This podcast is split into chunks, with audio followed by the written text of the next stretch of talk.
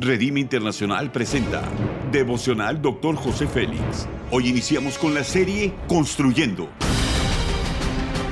Una serie de enseñanzas y de instrucción profética del Dr. José Félix Coronel en voz del pastor Norberto Cruz. Iniciemos. Capítulo 4, marcas tema esperanzas. Primera de Pedro 1.3 dice, bendito el Dios y el Padre de nuestro Señor Jesucristo, que según su grande misericordia nos hizo renacer para una esperanza viva por la resurrección de Jesucristo de los muertos. La esperanza es esa luz que nos da confianza de que todo nos saldrá bien. Los principios son los siguientes.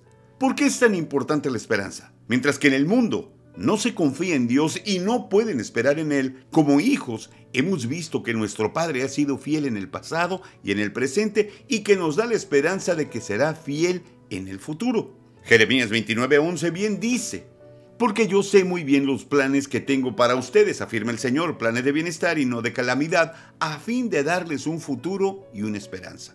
Cuando Dios nos salvó y nos transformó, nos entregó sin reserva una herencia incorruptible, incontaminada e inmarcesible como resultado, podemos vivir con la esperanza de esa herencia eterna manifestada cada día para darnos una alta calidad de vida. Después de darnos la vida, nos dio promesas gloriosas que se cumplen a través de nuestra fe.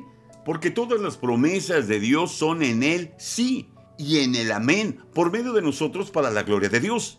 Nuestro pasado no debe de tener poder sobre nosotros, no importa la cantidad de heridas, tampoco las situaciones difíciles que puedan suceder. Nadie podrá apartarnos de la bendición que Dios prometió para nosotros. Hebreos 6:13 dice, pues cuando Dios hizo la promesa a Abraham, no pudieron jurar por uno mayor, juró por sí mismo. No olvides que nuestro Padre es el Dios de las promesas y el que todo lo puede. El Espíritu Santo tiene muchos títulos porque cumple muchas funciones en nosotros. Al ser hijos también somos herederos, coherederos con Jesús si padecemos con Él, si lo obedecemos, si estamos alineados a nuestro Padre. Cuando depositamos nuestra fe en Jesús, somos trasladados de la potestad de las tinieblas al reino de Jesús, donde lo tenemos todo y somos aptos para ser bendecidos con todos los recursos del reino. La aplicación es la siguiente. La muerte de Cristo en la cruz fue el precio más alto que nadie ha logrado pagar por nosotros. Sin embargo, Dios se sacrificó a sí mismo para darnos una herencia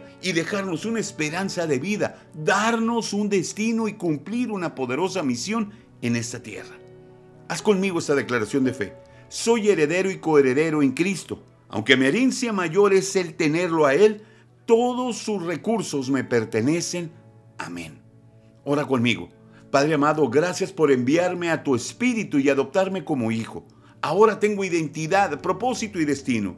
Ahora sé que mi marca es tener esperanza y transmitirla al mundo.